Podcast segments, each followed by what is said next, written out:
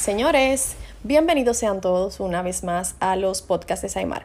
En esta ocasión y en nuestro episodio número 4 tenemos de invitada a la licenciada Angie Santana Fernández. Señores, Angie es esto. Ella es psicóloga clínica, terapeuta familiar y de pareja del centro CAPS. Eso es Centro de Apoyo y Asistencia Psicológica. Para mí, como le he mencionado en temas anteriores, es un tema muy, una tecla muy, muy débil de mi parte porque yo soy de las que busca ayuda. Angie, bienvenida. Hola, ¿cómo estás? Qué gusto, gracias por invitarme. Gracias a ti por abrirme la puerta de tu centro, que de verdad me encanta este lugar, señores. Qué bueno, qué bueno. Entonces, nosotros hicimos una pregunta hace unos días en redes sociales eh, para para seleccionar un tema del cual iban a tratar y ustedes escogieron a voto mayor. Claro, una vida después del miedo. Ay, ay, ay, el miedo. Angie, háblale del miedo. Mira, el miedo es un sentimiento totalmente normal y a diferencia de lo que muchas personas pueden entender, el miedo existe para protegernos, ¿verdad? El tema es que hay miedos irracionales y miedos racionales. Y nosotros tenemos que aprender a detectar cuál de los dos tipos de miedo estamos nosotros sintiendo. ¿Ok? Pero lo primero que tenemos que saber es que el miedo no es nada malo, ni debemos de huirle al miedo. El ser humano debe sentirlo para poder cuidarse y eso viene desde los años primitivos, ¿verdad? Y viene desde nuestro cerebro eh, primitivo. Sí, yo sé que lo uno cuando es niño no le tiene miedo a nada. Usted agarra y se pone una capa de Superman, mi amor, y se jondea de un edificio pensando en que usted va a volar. Pero totalmente, Superman te queda chiquito. Chiquitísimo. Entonces, uno no nace con miedo, los miedos se van desarrollando a través que uno va evolucionando como persona. Así es. Entonces, si tú tuvieras que darle una recomendación acerca del miedo a, esas, a esa comunidad tan bella que yo tengo del otro lado, ¿cuál sería lo principal que tú le pudieras decir? Mira, lo primero es que puedan conocer qué es el miedo. Es lo primero, porque al tú conocer algo, tú le pierdes el temor, ¿verdad? Exacto. Entonces, eh, ¿qué pasa con el miedo? El miedo segrega sustancias en nuestro cerebro y se alojan en la amígdala. ¿Ok? Que es una partecita muy importante de nuestro cerebro y que es la que guarda los recuerdos. Entonces, ¿qué pasa con eso? Como está segregando una sustancia en nuestro cerebro, nosotros tenemos reacciones físicas. Nos tiemblan las manos, sudamos, nos da calorcito, las orejitas se nos ponen calientes. Y rojitas. Nos se ponen rojitas, tenemos, nos frenamos. A veces hay personas que se frizan y no hacen nada. a mí me pasó algo, te voy a hacer una anécdota y disculpa que te interrumpa.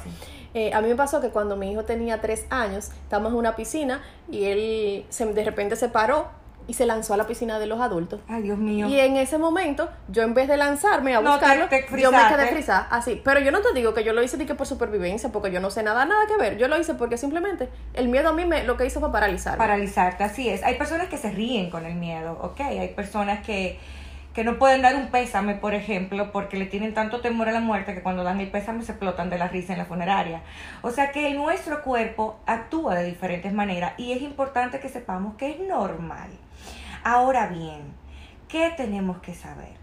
Tenemos que saber que así mismo como dice el título, una vida después del miedo, luego que nosotros lo conocemos y atravesamos ese umbral, vamos a ver nuevas cosas. ¿Ok? Entonces vamos a recapitular. Primero es conocer lo que pasa en nuestro cuerpo cuando siento el miedo. Segundo es saber detectar cuando es un miedo irracional, o sea, un miedo a algo que no me va a afectar, o un miedo racional, como cuando, por ejemplo, tu hijo se cayó en la piscina. Ese era un miedo racional porque, claro, tenías miedo a que le pasara algo malo y podía pasar, gracias a Dios no pasó. Entonces, lo tercero es poder descubrir en mí, no fuera de mí, cuáles son em, las herramientas que yo voy a utilizar como defensa para ese miedo. Eso es muy importante. Yo, ahí donde nosotros nos vamos a, inundar a ver qué es lo que nosotros vamos a exprimir a Angie para nosotros poder dominar esa parte de nosotros que nos frena ante miedos que realmente a veces no son, no merecen el valor que, la importancia que le damos. Así es. El tema ahí está que esas herramientas están dentro de una caja que están llenas de otros tipos de cosas y a veces se nos dificulta entrar y sacar esas herramientas. Y esa caja se llama vivencias y cerebro. ¿Ok? Entonces, ¿qué pasa? Que nosotros en nuestra cabecita tenemos muchas vivencias y muchas situaciones de vida que no nos dejan ver mis herramientas para poder eh, cruzar el umbral y salir del miedo. Es decir, Bierka, que el miedo viene de las vivencias pasadas que yo y mis cercanos han tenido y yo quiero protegerme de no volver a repetirlas.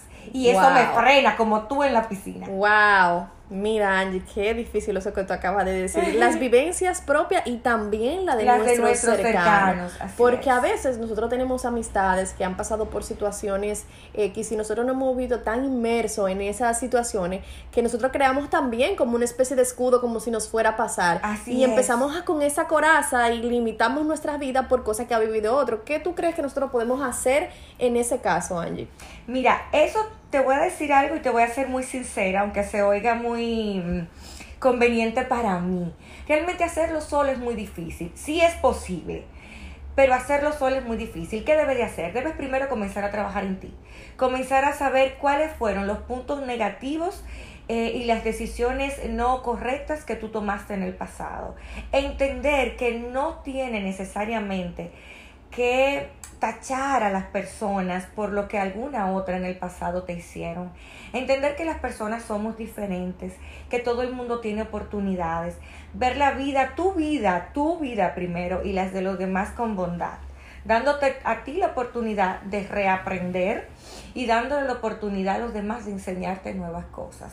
Es ver la vida como con nobleza. Definitivamente, mira, tú casi mente aquí, yo, yo tengo la piel de gallina, porque a mí, de verdad, en este momento de mi vida, yo estoy atravesando una situación un poquito compleja en la que me ha tocado como decir, wow, yo fallé, yo pude haber hecho otras cosas que quizás hoy me, tuvieran en, otro camino, literalmente por el miedo. Porque cuando nosotros vamos creciendo y asumiendo responsabilidades de adulto y entrando en una vida donde cada vez más nos exige y nosotros mismos nos creamos exigencia, entonces el miedo muchas veces es un factor que influye de manera negativa si uno no lo sabe manejar de la forma correcta. En mi caso, como les digo, me ha pasado algo personal que de verdad yo digo, señores, si yo hubiese, si yo no hubiese tenido tanto miedo, si por, por ejemplo lo manejo de otra manera, quizás yo hubiese logrado otras cosas. Claro, pero también te voy a decir una cosa. Eh, tú hablas así porque ya tuviste la experiencia pasada. Sí, y muchas veces a nosotros se nos olvida eso. Nosotros decimos, si yo hubiese actuado de esta manera, si yo hubiera tomado esta decisión, si yo no me hubiera ido, si yo me hubiera quedado, si yo hubiese perdonado, si yo hubiese conversado. Pero eso lo vemos ahora porque aquella decisión no correcta nos dio esa lección. Lo que tenemos es que tenerla fresquita en nuestra cabeza para cuando nos vuelva la vida a presentar oportunidades similares, podamos recordar. Y no, quedarnos, no quedarnos ahí en, en, en, la lástima. en ese, a veces uno se encierra en unas, en unas cajitas de autocompasión, mi amor, y de si yo lo hubiese hecho, mira, que nos limita y nos atrasa tanto que eso nos hacemos el jaraquí eh, todos los días. amor. Es que eso se llama culpa. Te voy a decir algo, hay un paralizador de vida que se llama culpa. Cuando uno no logra librarse de ella, tú no llegas absolutamente a nada en tu vida. Porque tú te recriminas. Y es eso, o sea, tú te recriminas constantemente por lo que hiciste y lo que, y lo que dejaste de hacer. Sin embargo, lo que no te das cuenta es que cada cosa que tú haces en tu vida te genera una enseñanza. ¿Ok? Y que tú culparte y tú recriminarte lo que hace es frizarte. Definitivamente, pero como mencionábamos anteriormente, solamente la práctica, dígase, los tropezones nos pueden ayudar a nosotros a, a entender de que de esas experiencias se pueden sacar cosas positivas. Y cuando tú estás en el duelo, como te mencionaba hace un momentito, es muy difícil verlo. En el momento tú te, te encierras, eh, te, te autoflagelas tú mismo de por qué y por qué. Sin embargo, señores, hay que buscar ayuda ese es el momento donde tú tienes que buscar ayuda. Hay que buscar ayuda. ¿Por qué? Porque tú tienes la respuesta dentro de ti. Siempre las he tenido. Eso es una sorpresa grandísima. Que yo misma puedo decirte a ti dónde yo tengo que trabajar y todo. Claro que sí, pero entonces hay un momento donde tú eh, estás mirando tu vida. Es como cuando te pones unos lentes empañados. Los lentes son tuyos y tú tienes el papelito para limpiar los lentes, el pañito pero no tienes el deseo de hacerlo. Entonces ahí tú lo llevas a la óptica y le dices, mira, dame otro lente. Te lo pones y ves todo claro.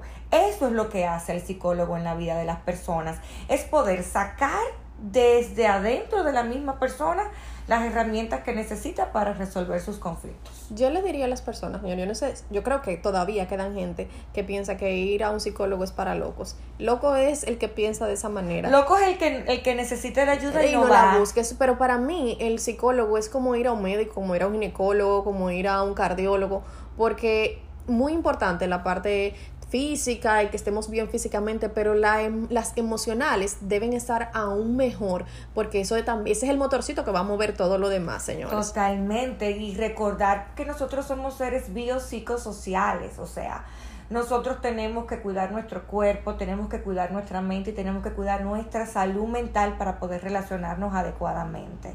¿Ok? Y esas cosas, trabajar así como tú dices, en nuestro cuidado personal y nuestro cuidado mental nos ayuda a encontrar las herramientas para no temerle a la vida y no temernos a nosotros mismos, porque ese es otro tipo de miedo, el miedo que yo me tengo a mis reacciones. Entonces yo tengo que conocer lo suficientemente mi persona para yo saber cómo yo voy a reaccionar en tal o cual situación.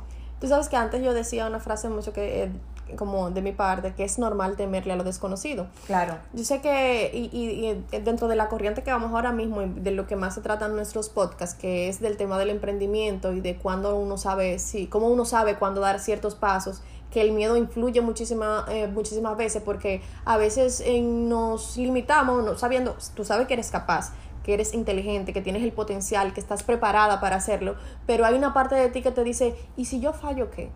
Claro, y es normal y qué bueno que, que piensan así, ¿verdad? Todas estas personas que están eh, eh, emprendiendo nuevos negocios. Claro, eso está buenísimo. ¿Y si fallo? ¿Y si me va mal? Porque eso te va a llevar a tomar medidas para cuidarte. Y para no fallar. Y para no fallar. Y te voy a decir algo. ¿Y si fallas qué? Si fallas no se va a acabar el mundo, si fallas, tu vida va a seguir. Si fallas, vas a tener una excelente experiencia para tu próximo eh, emprendedurismo o lo que vas a emprender. Definitivamente, mira, has dado en el clavo. A veces nosotros mismos nos creamos una presión, una presión social, pero de uno.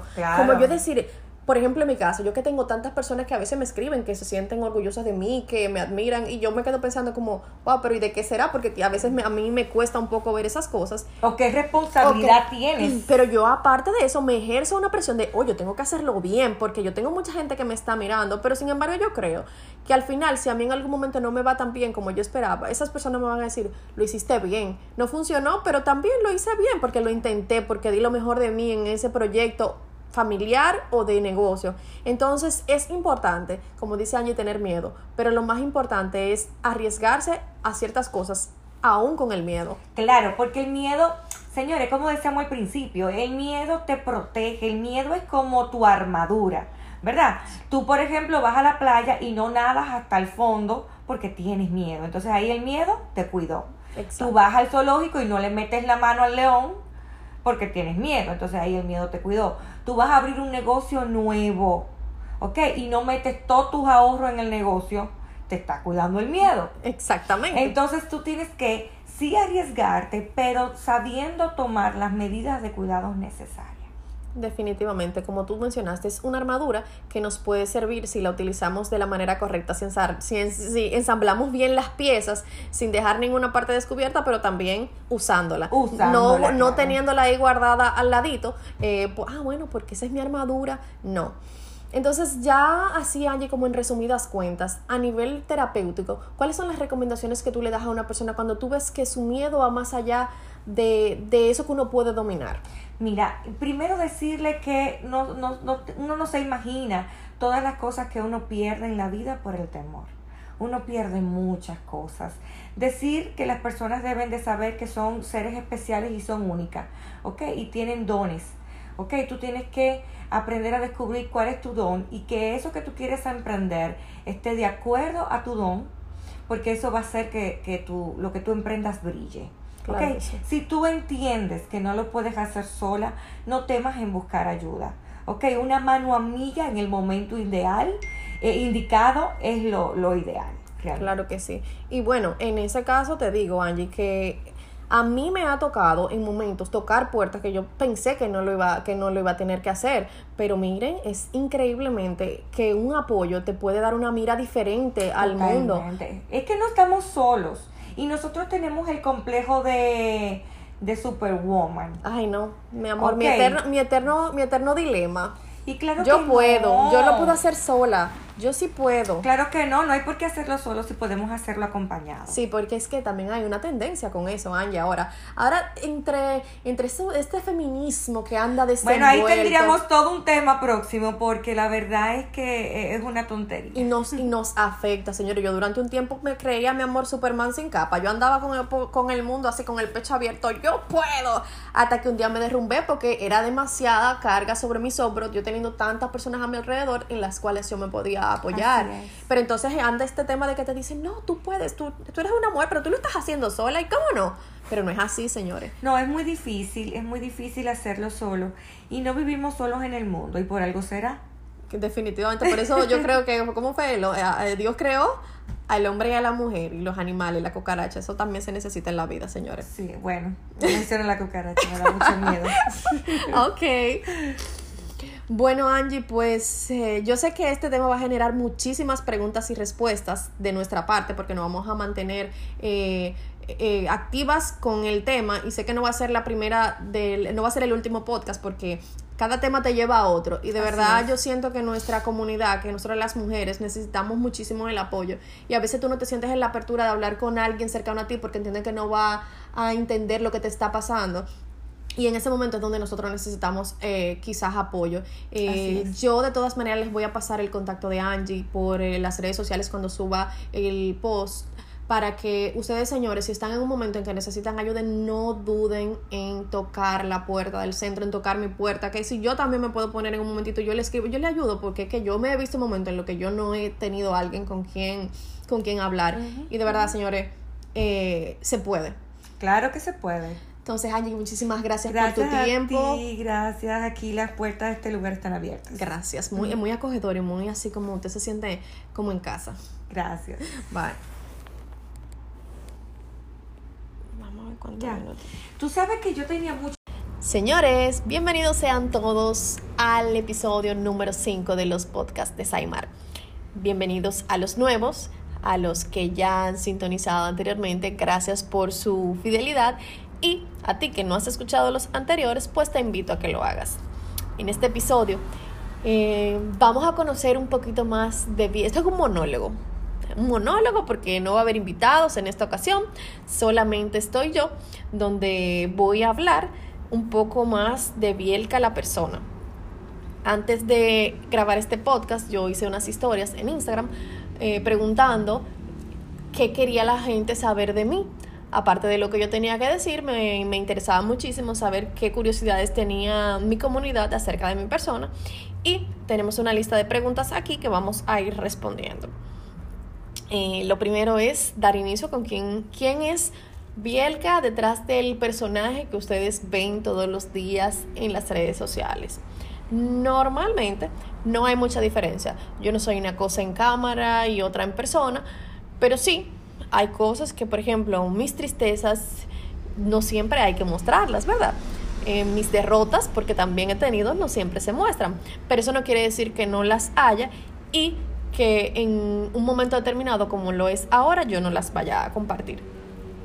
¿Por qué? Porque yo siento que esos tropiezos míos pueden ser, puede servirle a alguien que está escuchándome del otro lado a no cometerlos o si está pasando por un momento difícil, quizá con alguna palabra mía eh, pueda entonces eh, armarse de valor y salir. Eh, pues nada, vamos al mambo. Lo primero es saber quién yo soy y de dónde yo vengo. Yo soy una chiquita que viene de una familia un poquito disfuncional. Disfuncional me refiero a que yo soy hija de madre soltera. mi mamá, que de verdad, señores, un tolete de mujer a la que admiro hasta el infinito y más allá.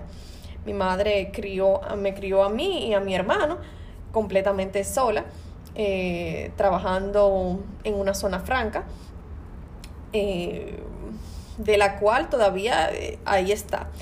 Y nosotros venimos de, yo vengo de una familia bien humilde, yo vengo de un barrio de los Minas, por lo tanto mi historia quizás es parecida a mucha de la que están ahí detrás. Yo no soy la historia de la niña rica que su papá le pusieron una tienda, nada que ver, señores, yo me he fajado eh, yo vengo de abajo, literalmente de abajo. Entonces, como le decía, yo vengo de un, de abajo, de un barrio de los Minas, señores.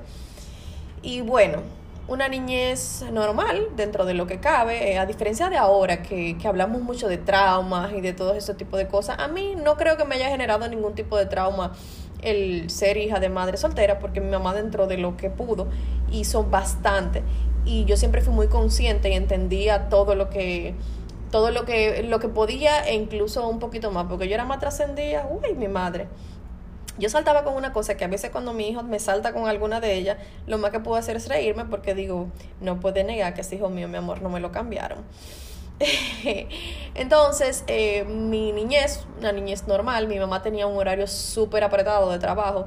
Dígase que mi mamá entraba a las 5 de la mañana a trabajar, yo me quedaba con mi hermano y él era que me peinaba para ir al colegio y mi responsabilidad era levantarme, ir a la escuela, llegar de la escuela y quedarme en mi casa sin salir porque mi amor, ay de mí si mi mamá me encontraba afuera. O sea, no era el hecho de que ella fuera a hacernos algo como tal, pero mi mamá nos crió bajo un régimen que con la mirada ella me hablaba y ya yo sabía lo que yo tenía que hacer. Ahí no había fallo, señores. Mi mamá era, yo le decía siempre, yo la relajo ahora, yo le digo, tú has cambiado mucho porque con nosotros tú eras Trujillo, pero con estos nietos, mi amor, una babita, todo se lo permite.